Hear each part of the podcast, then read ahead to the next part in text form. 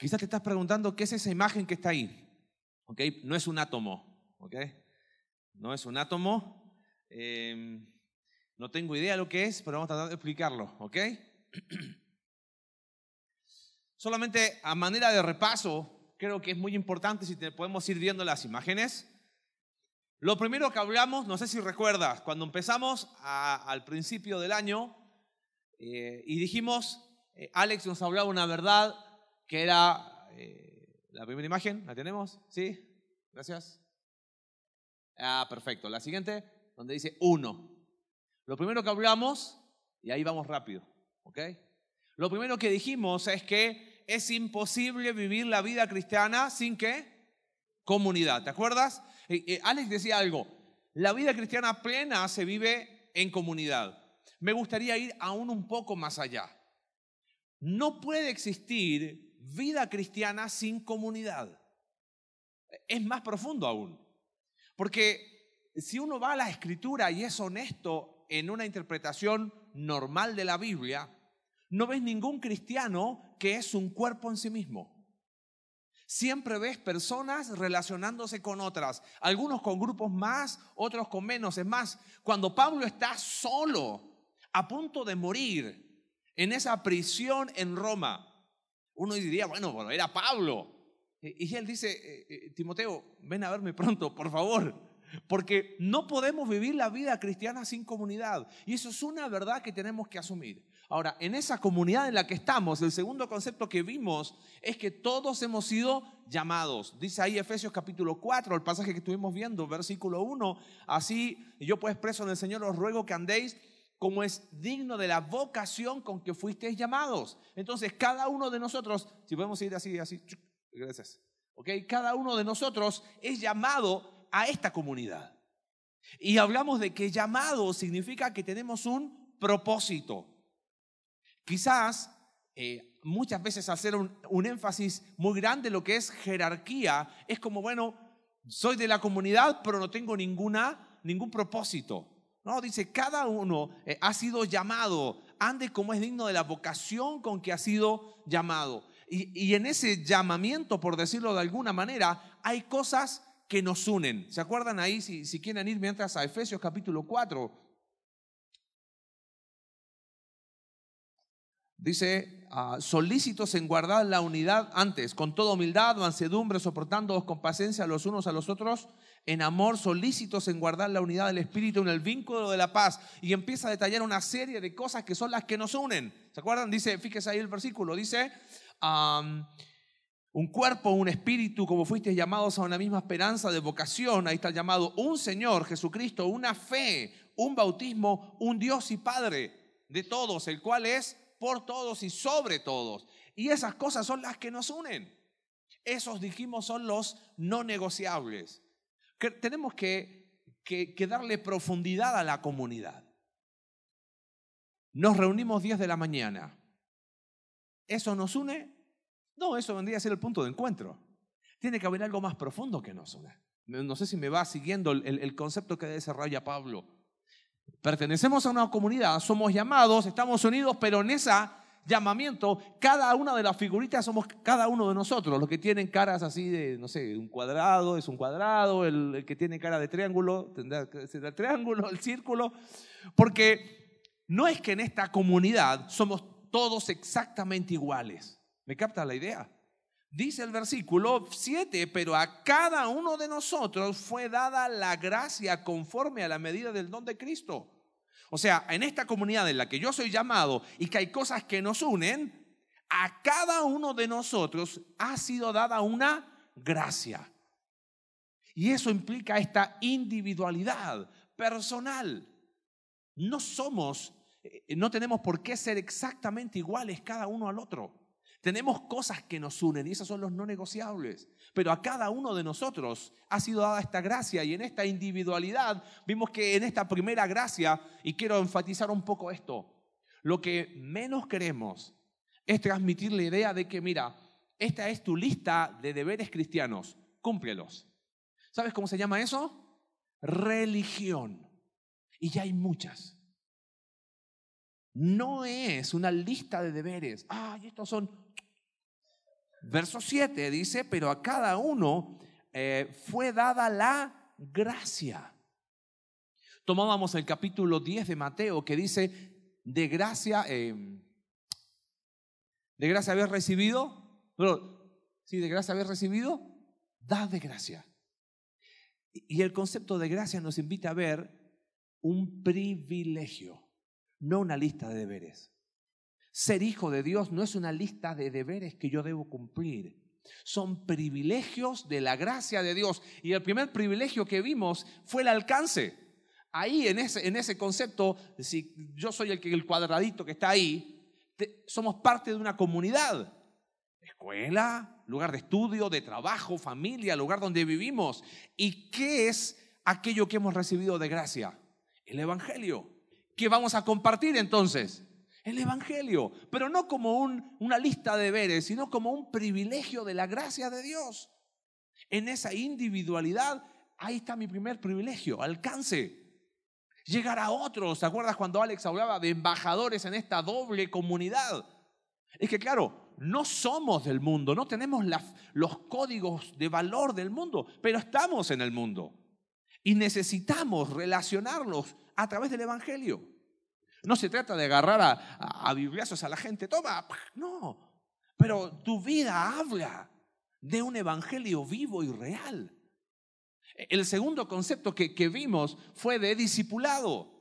Y, y, Pablo nos hablaba de que el discipulado no es un curso. Me encantó un concepto que él dijo. Dijo, discipulado es la capacidad de confrontarnos, de decirnos las cosas a veces que no nos gustan, y permanecer juntos. Eso es discipulado, es acompañar la vida. Y, establecemos relaciones entre nosotros y vínculos.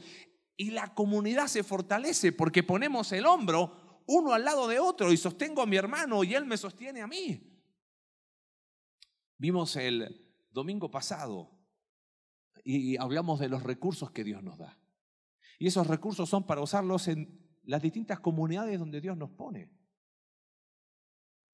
con una advertencia, ¿no? Gálatas capítulo 6, verso 10. Así que tengamos oportunidad, hagamos bien a todos, mayormente a los de la familia de la fe. Pero me encantó como Alex lo habló, habló de, no habló de recursos, porque el tema no se trata de recursos.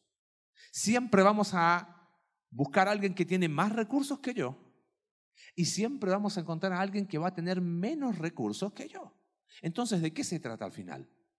De un corazón generoso. La manera de ver este privilegio de la gracia es que Dios me ha dado recursos para ser generosos. Generosos con lo, no solamente con lo económico, generoso con mi tiempo, con las cosas que, que Dios me ha dado. ¿Cómo terminamos esta serie? ¿Cómo poder eh, entender que ha sido mucho más de lo que yo creo lo que Dios nos ha dado. Entonces, en esa hojita que tiene, vamos a hacer un ejercicio rápido. Si tienes ahí lápiz, lapicero, eh, si no, creo que ahí afuera hay algunos que pueden dar, pero la idea es que hagamos el ejercicio ahorita, ¿ok? Fíjate que dice en, ese cuadro, ahí a tu, en, la izquierda del cuadro dice recibido por nacimiento. Vamos a hacer un ejercicio práctico. A ver. Sí, nos va a dar el tiempo, no hay problema. Vamos a hacer un ejercicio. Hey, si eras de los que, igual que yo en la escuela, no se vale copiar el del lado, ¿ok? Es personal, ¿ok? Ya, ya veo que algunos ya están mirando y tú qué pusiste. No, esto es personal. Entonces, en la primera columna vamos a colocar lo siguiente. ¿Qué es aquello que hemos recibido por nacimiento?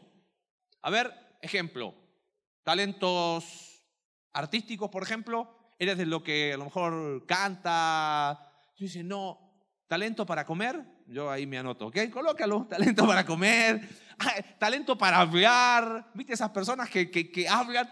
Cuando hablo de lo que recibimos por nacimiento es aquellas cosas que de niño hiciste con facilidad. Al menos una, ¿o no? ¿Sí? No solamente hablo de talento, por ejemplo, hablo de eh, aún hasta un lugar de nacimiento. Mira, yo tuve el privilegio de nacer en una ciudad y que me permitió aprender un montón de cosas. ¿No? Eh, recibí por nacimiento, no sé, eh, mis papás tenían tal nacionalidad y tengo aún, eh, no, yo tengo, no sé, mi sangre venezolana y, eso es algo que yo recibí por nacimiento, ¿no? Piensa en eso, piensa aún características de tu personalidad. A lo mejor fuiste una persona extrovertida, introvertida. Algo tienes que poner. ¿Colocaste algo ahí ya? ¿Sí? ¿Algo que recibiste por nacimiento? Ok. Segunda columna. ¿Qué es aquello que hemos recibido por aprendizaje? Por ejemplo, leer y escribir. ¿Sí? Sumar, restar, multiplicar. ¿Qué más? Un oficio es algo que hemos recibido por qué?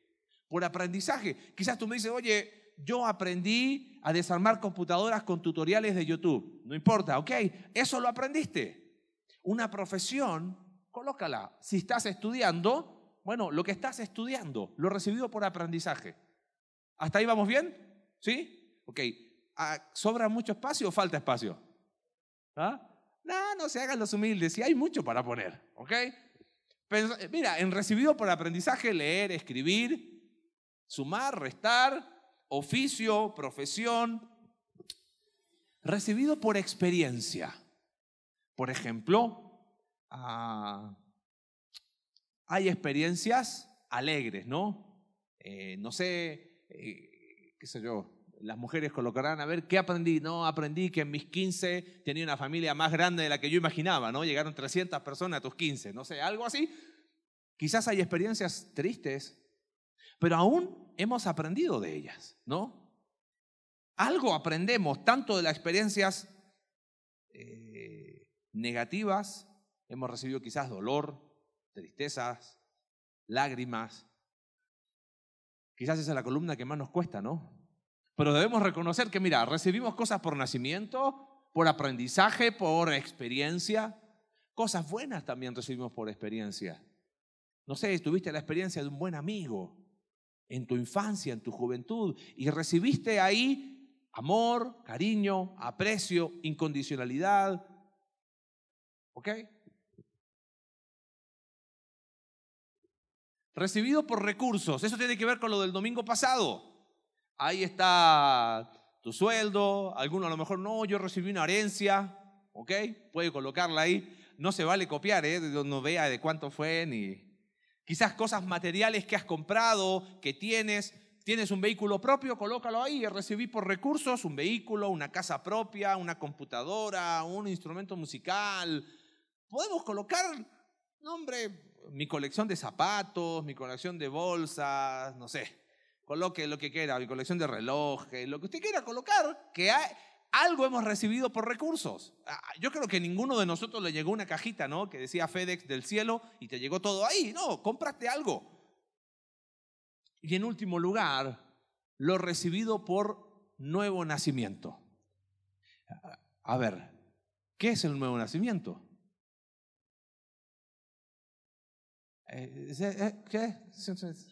Estamos como Nicodemo, ¿no?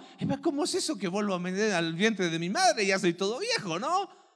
La salvación, cuando entendimos que necesitábamos la salvación que tenemos en Cristo Jesús y hemos recibido cosas por nuevo nacimiento. Te doy un ejemplo. Pablo, el apóstol Pablo, había recibido cosas por nacimiento, por aprendizaje, por experiencia, por recursos, pero ahora que estaba en Cristo, él hacía cosas que antes no hacía.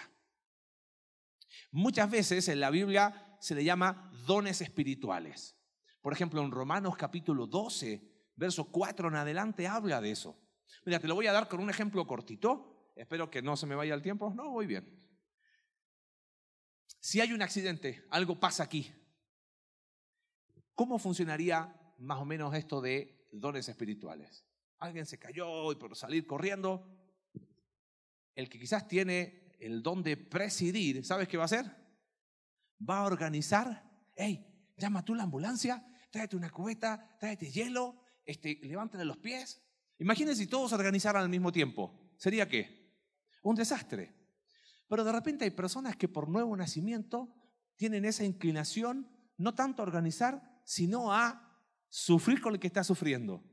¿Correcto? ¿Qué va a hacer esa persona? Mi niña se va tranquila, le va a consolar.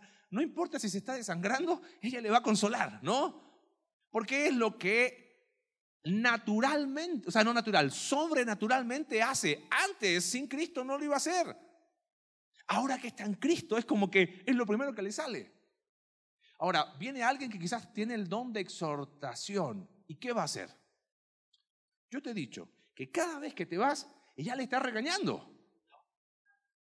El que, y de repente viene alguien que tiene el don de dar y siempre está pendiente de cómo suplir necesidades materiales.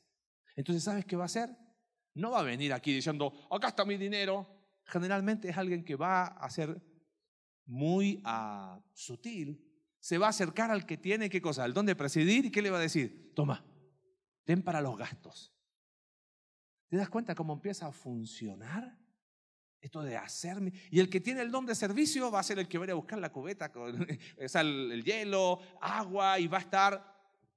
Esas son las cosas que Dios nos ha dado por nuevo nacimiento. ¿Identificaste alguna? Quizás el que tiene el don de enseñanza ya va a estar sacando lecciones. Ah, ok, de esto podríamos hacer una predicación y va a estar ahí armando. No, y cada uno, según lo que ha recibido por nuevo nacimiento, va a funcionar en este cuerpo. ¿Llenaste la, hojita? ¿Sí? ¿Perfecto? Guárdela ahora, no se preocupe. ¿Y para qué estamos? Vamos a sacarla al final. Acompáñenme rápido a Primera de Corintios, capítulo 15, por favor. Primera de Corintios, capítulo 15. ¿Cómo podemos cerrar y resumir Pablo no hizo, el apóstol Pablo no hizo esto, ¿ok? No, llenó esto, pero expresó esto en un versículo. Fíjate lo que dice Primera de Corintios, capítulo 15, verso 10. Dice, pero por la gracia de Dios soy, ¿qué cosa? Lo que soy. Mira, la hojita que llenamos recién, en un sentido, sin ser exhaustivos, es el resumen de nuestra vida. Las cosas que hemos recibido por nacimiento, las cosas que hemos aprendido, las experiencias que hemos vivido, los recursos que Dios nos ha dado y aún las cosas que hemos recibido por nuevo nacimiento. Si podemos englobarlas en un solo concepto, de forma rápida, acá resumimos nuestra vida. Y Pablo dice, por pero por la gracia de Dios soy lo que soy. Dicho de otra manera, somos lo que somos por la pura gracia de Dios. Somos parte de esta comunidad por la gracia de Dios. Somos llamados en esta comunidad, ¿por qué? Por la gracia de Dios. Estamos unidos en esta comunidad, ¿por qué razón? Por la gracia de Dios. Y en esa unión tenemos una individualidad porque hemos recibido gracias de Dios. Y cuando compartimos el Evangelio estamos ministrando gracias de Dios. Y cuando ponemos hombro el uno al otro y, nos acompañamos en la vida que es discipulado, estamos ministrando qué cosa? Gracias de Dios.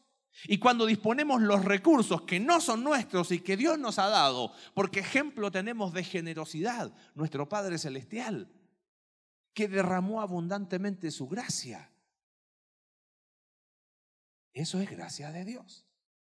Así que si tuviésemos que cerrar esta serie en un concepto, es que somos lo que somos por la pura gracia de Dios. Y Pablo lo dice, por la gracia de Dios, soy lo que soy. Y mira como, como, dice después, y su gracia no ha sido, ¿qué cosa? En vano para conmigo. ¿Cómo es eso de no ha sido en vano? no ha caído algo vacío, no ha quedado con manos vacías. Si te lo puedo quizás graficar de otra manera, Pablo está diciendo, he aprovechado al máximo esta gracia de Dios. Pablo está diciendo, mira, soy lo que soy, ¿por qué? Porque, oh, soy el apóstol Pablo. No, soy lo que soy por la pura gracia de Dios. Y esa gracia que Dios me ha dado, la he aprovechado al máximo. Ahora, fíjate cómo sigue diciendo el versículo. Antes he trabajado más que todos ellos, dice, habla de los otros apóstoles, pero no yo, sino qué cosa? La gracia de Dios conmigo. la gracia de Dios aún nos da el privilegio de esforzarnos, pero en su gracia. ¿Te das cuenta? Ay, por la gracia de Dios soy lo que soy y me quedo cruzado de brazos. No. Dice, me he esforzado, pero no yo, dice Pablo. Ha sido la gracia de Dios. Mira, si tuviésemos que resumir hoy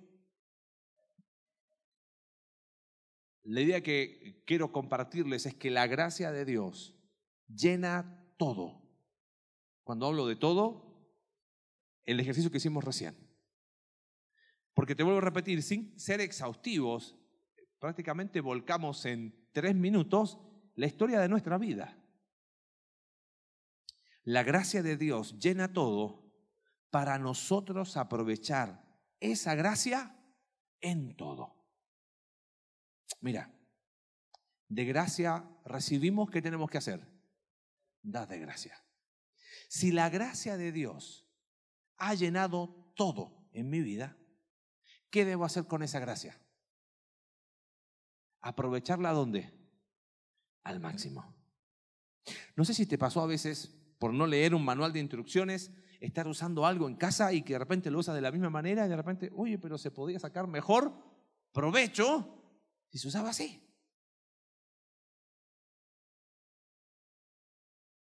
Sabes que el apóstol Pablo nos deja ejemplo y es algo que quiero que veamos en esta mañana rápidamente, cómo él aprovechó al máximo esa gracia de Dios. Él dice, por la gracia de Dios soy lo que soy. Su gracia no ha sido en vano, no fue a vacío. Amado, quiero, yo creo que vas a empezar a entender por qué hicimos el ejercicio este. ¿Cuánta gracia Dios ha dado a tu vida? ¿Le podemos poner un número? Si tuviésemos que colocarle un número, estoy seguro que el número que le ponemos quedamos corto. ¿A dónde va esa gracia? va a un saco vacío? ¿A dónde va esa gracia que has recibido? ¿La guardo como aquel de la parábola de los talentos? No. ¿Qué privilegio me estoy perdiendo por no aprovechar al máximo esta gracia de Dios? ¿Cómo sacarle provecho? ¿Cómo aprovechar al máximo esta gracia? Mira, solamente dos cosas quiero que veamos hoy. Aprende a ver tu pasado con gracia. Eso hizo Pablo. Eh, acompáñame rápido a algunos versículos. Fíjate, Hechos capítulo 21. Fíjate, Hechos capítulo 21, verso 37. Pablo es preso en Jerusalén. Acuérdate que Pablo había sido criado como ciudadano, o sea, él era judío, había sido ah, fariseo. Verso 37, Pablo es, tomado preso en Jerusalén y dice, cuando comenzaron a meter a Pablo en la fortaleza, dijo al tribuno, ¿se me permite decirte algo? Y él dijo, ¿sabes griego? ¿No eres tú aquel egipcio que levantó una sedición antes de estos días? Entonces Pablo dijo, yo de cierto soy hombre judío de Tarso, ciudadano de una ciudad no insignificante de Cilicia, pero te ruego que me permitas hablar al pueblo. Estaba preso en Jerusalén y de repente él dice, permíteme hablarle al pueblo. Y cuando él se le permitió a Pablo, estando en pie en las gradas, hizo señal con la mano al pueblo. Y hecho gran silencio, habló en lengua qué? Hebrea. Los judíos han tomado preso a Pablo. Y Pablo aprovecha al máximo estas cosas y les habla a su pueblo en qué lengua? Hebrea. Y mira lo que sucede, muchas gracias varones, hermanos y padres, oíd ahora mi defensa ante vosotros. Mira lo que sucede, verso 2. Y al oír que les hablaba lengua hebrea, guardaron qué cosa? Más silencio. Este es uno de los nuestros. Ahora, yo quiero que pienses algo. Pablo no tenía mucho, o sea, tenía mucho de qué avergonzarse por su pasado judío. Él había sido perseguidor de qué? Vamos a ver eso ahora. Pero él dice, mira, si yo recibí por aprendizaje toda una formación judía, yo la voy a qué? Aprovechar. Está preso. Y dice, ¿me permiten hablarle al pueblo? Está preso por judíos. Y de repente les habla en lengua qué? ¿Aprovechó al máximo esa gracia o no? Aprendió a ver su pasado con qué? Con gracia. Y mira, un poquito más adelante, él, no tengo el tiempo de, verlo, pero en el, en el versículo capítulo 23, versos 6 al 10, en el, en el tribunal judío estaban los fariseos de un lado y los saduceos de otro lado. Pablo había sido qué? Fariseo. Entonces le dice, yo era fariseo. Ah, entonces no lo matemos. Él podía haber dejado su pasado, ¿sabes dónde? Bien escondidito. Ahí. Con mi pasado no se mete nadie. Pero Pablo aprendió a ver su pasado aún con qué? Con gracia.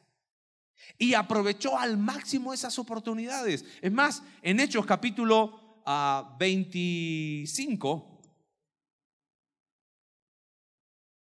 como lo toman preso igual, lo mandan a un no, tengo el tiempo para verlo, pero lo mandan a un tribunal romano. Entonces los romanos dicen, oye, pero esto es tema judío. Y lo quieren azotar. ¿Sabes qué hace Pablo?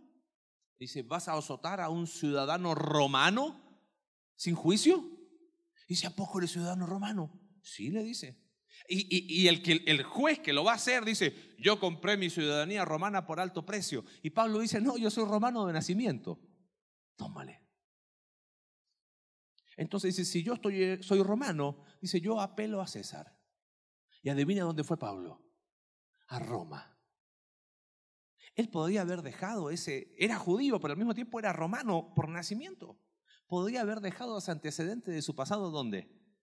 Guardadito por ahí. Lo aprovechó al máximo. Un concepto más. Hechos capítulo 7, verso 58. Voy a leer varias citas. Dice, y echándole fuera de la ciudad, estoy hablando de Esteban, le apedrearon y los testigos pusieron sus ropas a los pies de un joven que se llamaba Saulo. Saulo, eh, verso 1, capítulo 8, y Saulo consentía en su muerte. Están matando a Esteban. ¿Y qué hace Saulo? Está consintiendo la muerte de Esteban. Hechos capítulo 26, verso 9. Dice, yo ciertamente había creído mi deber hacer muchas cosas contra el nombre de Jesús de Nazaret, lo cual también hice en Jerusalén. Yo encerré en cárceles a muchos de los santos, habiendo recibido poderes de los principales sacerdotes, y cuando los mataron, yo di mi voto. Primera de Timoteo, capítulo 1, verso 13. Habiendo yo sido antes blasfemo, perseguidor e injuriador. Te hago una pregunta. ¿Cómo se sale de tremendo fracaso y de tremendo pecado?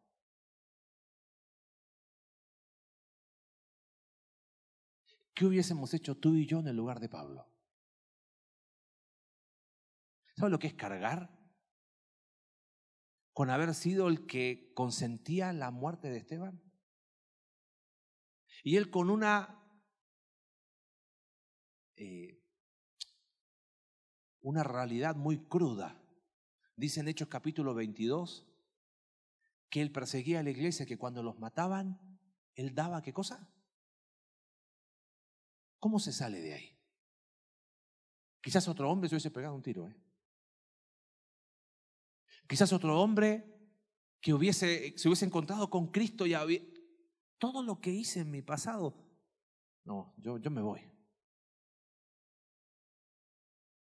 ¿Sabes por qué Pablo dice, por la gracia de Dios soy lo que soy y su gracia no ha sido en vano? Porque él aprendió a ver su pasado con gracia. Mira lo que dice 1 Timoteo 1, verso 14. Pero en el 13, habiendo sido yo antes blasfemo, perseguidor, injuriador, pero fui recibido a misericordia. Pero, verso 14, pero la gracia de nuestro Señor fue más abundante con la fe y el amor que es en Cristo Jesús. La gracia de Dios le permitió a Pablo levantarse. La gracia de Dios, dice, fue más abundante. ¿Más abundante que qué? Que mi pecado. Él mismo escribió en Romanos capítulo 5 que donde abundó el pecado, ¿qué sobreabundó? La gracia. Quizás tú me dices, Marcelo, todo muy lindo lo de la comunidad, todo muy lindo ser parte, me encantaría, pero ¿qué hago con mi pasado? ¿Qué hago con mi fracaso? Ahora, yo no quiero con esto caer en, en, en lo que no es. Ay, bueno, no te preocupes porque el pasado no. Eh, Pablo en ningún momento minimizó su pecado. ¿Te das cuenta o no? Bueno, no era tan malo. No, él dice, yo di mi voto. ¿Viste esas personas que dicen que no pueden perdonarse a sí mismas? Escuchaste, quizás eres una de aquellas. Que mira su vida sin Cristo. Es que yo no me puedo perdonar. Y viven ancladas a un pasado. Las personas que dicen que no pueden perdonarse a sí mismas es porque no han entendido la gracia de Dios. Porque Pablo dice claramente, pero la gracia de nuestro Señor fue más abundante con la fe y el amor que es en Cristo Jesús. Las personas que no pueden perdonarse a sí mismas es porque no han entendido la gracia de Dios. Ahora, no estoy diciendo con eso de que ahora somos todos blancas palomas, ¿eh? Porque, ¿sabes cuándo se derrama la gracia de Dios? Cuando nos quebrantamos ante Él. Cuando miro mi fracaso, cuando miro mi pecado, cuando digo, wow, esa persona era yo. Bueno, pero por algo pasan las cosas. ¿Eso sería humilde o soberbio? Pero Él da mayor gracia. Santiago capítulo 4, verso 6. Por esto dice, Dios resiste a quién? Al soberbio. Bueno, pero, ¿viste esa persona que como que son más sabias que Dios? No, yo creo que por algo, al final uno, la vida es de errores, eso se llama soberbia y Dios resiste. Pero da gracia a quién? Al humilde, aquel que mira atrás y dice, Señor, si no hubiese sido por tu gracia.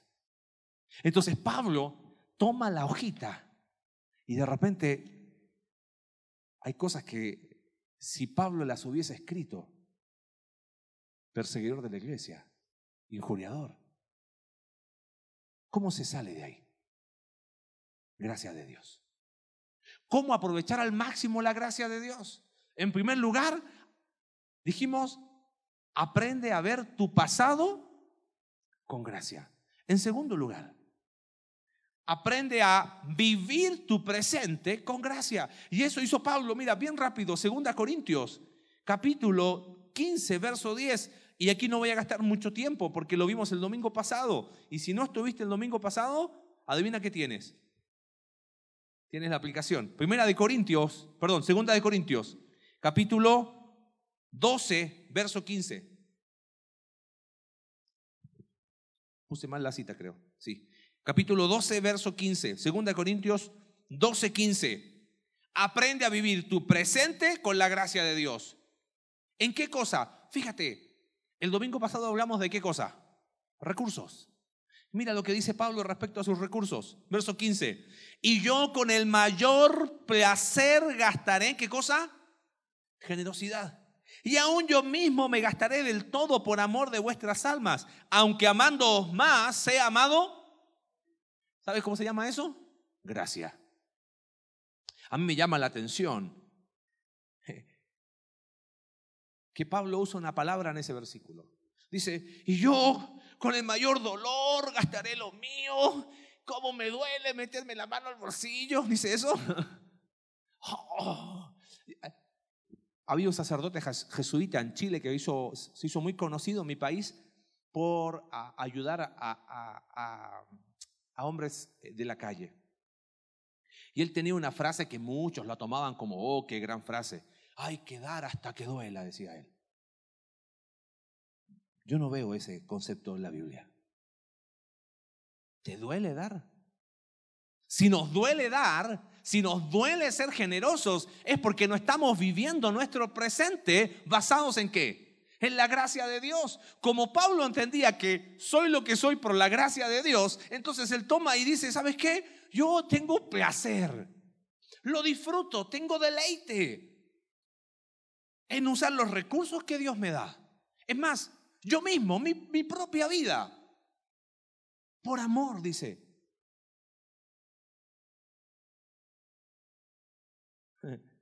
Me encanta, no tengo el tiempo de verlo, pero Pablo repite en Primera Tesalonicenses, fui a vosotros, dice, y con estas manos trabajé. Estuve con vosotros, dice en Segunda Corintios, y con estas manos trabajé. Para Pablo jamás el trabajo fue un obstáculo para servir a Dios. Al revés, fue su plataforma. Hay gente que dice, ay, ¿cómo me gustaría servir a Dios? Los pulmones vírgenes y las manos en callos. No, eso no sirve. No. Nunca el trabajo es un obstáculo para servir a Dios, es la plataforma para servir a Dios. Pablo dice, con estas manos trabajé. Vivía el presente sobre la base de la gracia de Dios, sus recursos, su ministerio. Mira, segunda de Corintios, capítulo 1,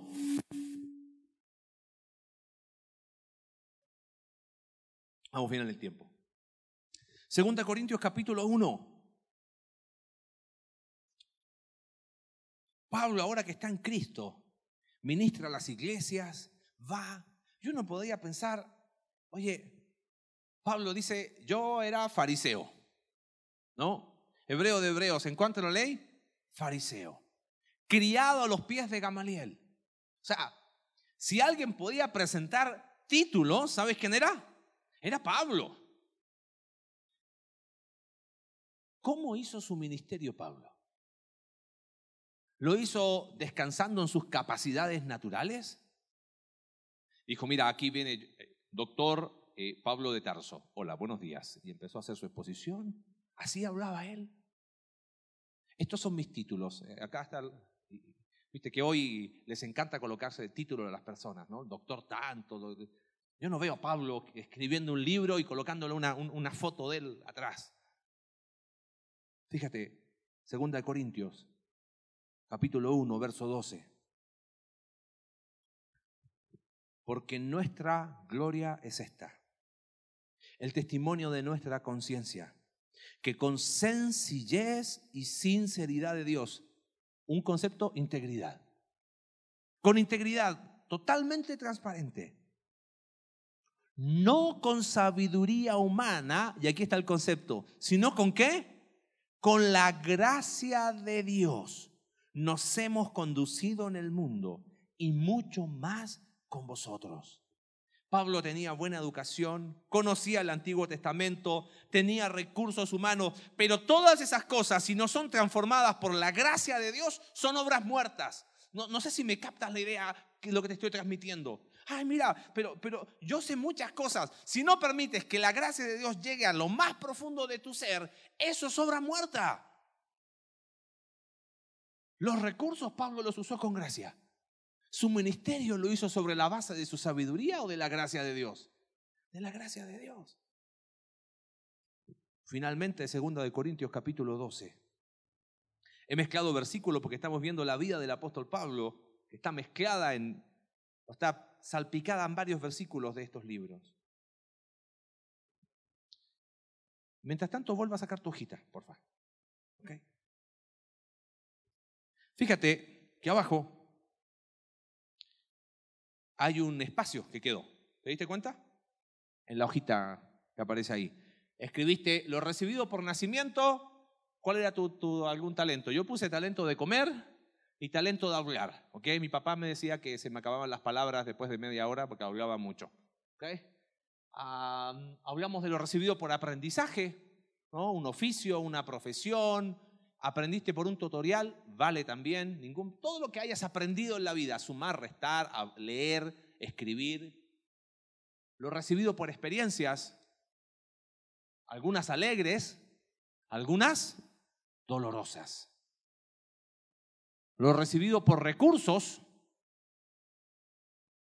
cosas que tienes, que pudiste comprar, y lo recibido por nuevo nacimiento que hablábamos de dones espirituales.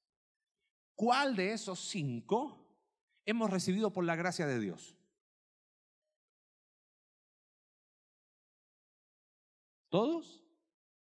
A ver, analicemos. Lo recibido por nacimiento. ¿Fue porque saliste bueno de, la matriz o, fue gracias de Dios? Gracias de Dios. Y lo que hemos podido aprender, ¿fue porque somos los súper inteligentes, genios, o ha sido la gracia de Dios? Eso es lo que estaba diciendo Pablo, ¿te das cuenta? Ahora, ojo, porque no quiero que haya, ¿qué tengo que colocar aquí? ¿Gracia? No. Yo te quiero hacer una pregunta muy honesta esta mañana. En el, la columna del medio, experiencias quizás que han sido dolorosas. ¿Podemos colocar abajo gracia? En teoría sí. El tema en la práctica es donde nos cuesta. Mira, segunda de Corintios, capítulo 12, verso 7. Cuando son experiencias alegres, es fácil ver la gracia de Dios, ¿no? Oh, tuve una experiencia de mucha bendición. Hermanos, la gracia de Dios se manifestó. Estoy pasando una experiencia dolorosa oren por mí, ¿no? Como que experiencia dolorosa y gracia como que nos cuesta verlas de la mano.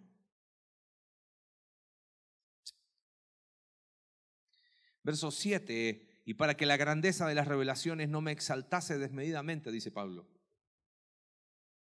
Me fue dado un aguijón en mi carne. La verdad no sabemos qué es lo que era el aguijón. Algunos dicen que era una enfermedad, otros dicen eh, se dicen muchas cosas, pero en realidad nadie estaba ahí con Pablo como para saber que era el aguijón. Lo que sí estamos seguros, seguros que era doloroso. ¿Por qué razón? Porque mira lo que dice Pablo. Mensajero de Satanás que me abofetee para que no me enaltezca sobremanera. Pablo en cuatro versículos resume años de su vida. Y dice, respecto a lo cual tres veces he rogado al Señor que lo quite de mí. Ahora, no significa que Pablo no, Señor, quítelo de mí, quítelo de mí, quítelo de mí. No, es, tres veces. ¿Sabes de qué habla? Insistentemente. Ahora, ¿te das cuenta? La reacción natural a una experiencia dolorosa, ¿cuál es? Quítala. Hay gente que no. Son como esos así estoicos, ¿no? Ahí viene el dolor, aquí le pongo el pecho. Yo estoy hecho para sufrir. Eso no es natural. Dios no pide eso. Hay otros como que tratan de aislarse, ¿viste? No, yo. Es que yo trato de que las cosas eh, pasen al lado. He escuchado de unas personas como que borro, borro y no, que no me afecte. Ah, lo tiro para allá, tipo como meditación oriental. Y hay otros que son masoquistas. Dice, bueno, dolor y lo voy a sufrir y que me duela. Pablo ora y dice, Señor, quítalo. Lo que a mí me llama la atención es la respuesta de Dios y es donde nos va a permitir ver aún las experiencias dolorosas bajo la óptica y el lente de la gracia de Dios. Y me ha dicho el Señor, te sea suficiente, ¿qué cosa? Mi gracia. ¿Te das cuenta? ¿Por qué Pablo aprovechó al máximo esa gracia? ¿Por qué Pablo pudo decir, por la gracia de Dios soy lo que soy? Y no lo dijo así como, por la gracia de Dios, así mostrando sus medallas. Él era perseguidor, ¿te das cuenta? Su gracia no ha sido en vano, pero no he sido yo, es la gracia de Dios. ¿Sabe por qué Pablo fue capaz de entender que había recibido todo de gracia, pero para explotar esa gracia, llevarlo a límites quizás insospechados, porque aprendió a ver su pasado con gracia, pero aprendió a vivir su presente también con gracia. Y aún las experiencias dolorosas, Dios le dijo, te sea suficiente mi gracia, porque mi poder se perfecciona en tu debilidad. ¿Te das cuenta la profundidad de esto? ¿A quién le gustaría que el poder de Dios se manifieste en su vida? ¿Sí? Bueno, sea débil, dice el versículo. Porque el poder de Dios se manifiesta en aquel que dice, sí, yo puedo. O en aquel que reconoce que no puede. Ah, Él da mayor gracia. Por esto dice, Dios resiste al soberbio, pero da gracia al humilde. Mi poder se perfecciona en la debilidad. Y este versículo a mí me ha descolocado siempre. Porque es muy fácil leerlo, pero qué difícil es, vivirlo. Por tanto, dice Pablo, de buena gana me gloriaré más bien en mis debilidades para que repose sobre mí el poder de Cristo, por lo cual por amor a Cristo me gozo en debilidades, en afrentas, en necesidades, en persecuciones, en angustias, porque cuando soy débil, entonces soy fuerte. Pablo no niega la experiencia dolorosa. Tampoco cae en, esa actitud, ¿viste esas personas? Yo les llamo los, pros, propos, a ver si lo digo bien, propositistas. ¿Sabes quiénes son esos? Estás pasando una experiencia dolorosa y vienen y te dicen, Dios tiene un propósito. Y tú le dices, ¿por qué no te callas, no? El que sabe que hay propósito, ¿quién es? Pero no yo. Yo tengo una visión limitada.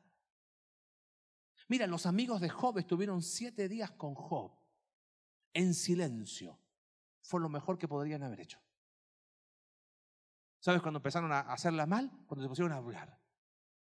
Esa incontinencia verbal que tenemos todos de decir algo, ¿no? Ah, tranquilo, que Dios, Dios con un propósito permite. A ver, a ver, a ver. La vida cristiana no niega el dolor, le agrega esperanza al dolor, que es muy distinto. Entonces Pablo dijo, me gloriaré en mis debilidades un, un, hombre que me gusta mucho como predica.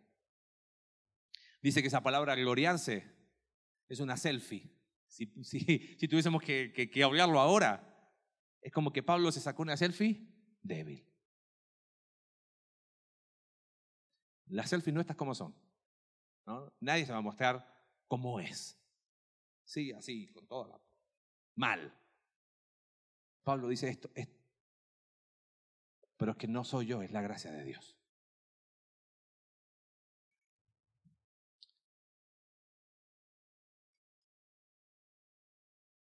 Quizás de las cinco columnas, ¿cuál es la que más te costaría colocarle gracia abajo?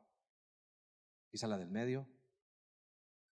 Los recursos, sí, todo lo que tengo viene de la gracia de Dios. Nuevo nacimiento, sí, tengo, eh, me, nace ser misericordioso, gracia de Dios. Aprendizaje, sí, soy una persona capaz, pero ha sido la gracia de Dios. Nuevo nacimiento, eh, nacimiento, gracia de Dios. Experiencia dolorosa, gracia de Dios. Pero va a ser la única manera de poder decir, como dijo Pablo, por la gracia de Dios, ¿qué cosa? Soy lo que soy. Y ahora, el versículo no queda ahí. Su gracia no ha sido qué? En vano. Amado, nuestra mayor oración con Alex es que pueda salir de este lugar y ¿será que la gracia que Dios está derramando? Si pudiésemos ver eh, eh, cada columna como un, recipiente, gracia, gracia, gracia, gracia, gracia. ¿Dónde, ¿Dónde está yendo esa gracia? ¿Ha sido, ha caído en un lugar vacío? Pablo dice, su gracia no ha sido en vano.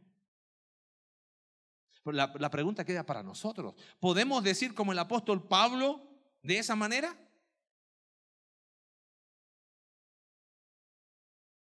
Si todo lo que somos y tenemos es por la gracia de Dios, cuando ponemos eso en las manos de Dios, Él hace lo que Él quiere.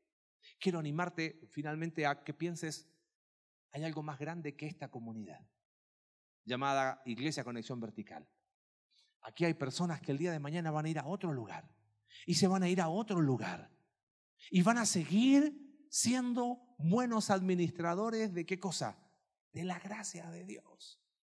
De forma personal, de forma relacional, pero de forma intencional.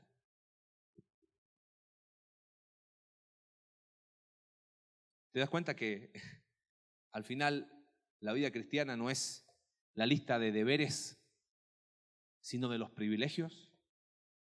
¿Podemos ver esta hojita como esa lista de privilegios que Dios nos da? Te hago una pregunta, ¿dónde la vamos a poner? ¿Dónde la vamos a poner? ¿La vamos a doblar? Ah, qué lindo que estuvo la predicación el domingo. Nos vemos el próximo domingo. ¿Dónde la vamos a poner? ¿La vamos a poner en un lugar donde nadie la vea porque sigo sin aceptar las experiencias dolorosas de mi vida? ¿Sigo quizás anclado a un pasado que aún no puedo enfrentarlo con la gracia de Dios? ¿Dónde la vamos a poner? El ejemplo es muy conocido, pero creo que vale para ahora. ¿Cuánto valían cinco panes y dos peces en las manos de aquel jovencito? Eso. Pero las manos del maestro alimentaron a cinco mil. ¿Dónde la vas a poner? Señor, en esta mañana reconocemos, como dijo el apóstol Pablo, somos lo que somos por la pura gracia tuya. Perdónanos, Señor, por creernos a veces que ha sido por, por nosotros, por nuestro esfuerzo, por, por si cada día respiramos es por tu gracia. Si cada día trabajamos es por tu gracia. Si nos has dado una familia es por tu gracia. Si hoy tenemos con qué vestirnos y estar acá es por tu gracia. Padre, todo, todo, todo, todo, absolutamente todo es por tu gracia.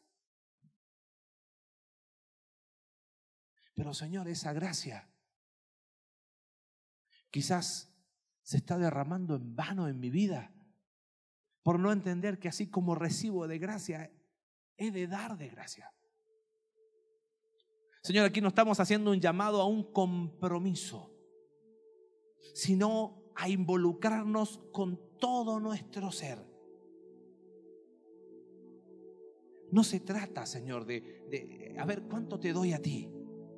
Se trata de que todo lo que nos has dado lo ponemos en el lugar donde va a ser llevado aún más allá de lo que mi mente puede pensar o anhelar, en tus manos. Líbranos, Señor, de colocarnos en el lugar de víctimas para ponernos en el lugar de administradores de tu gracia y ser buenos en eso. Gracias por tu palabra. Oramos en el nombre de Jesús.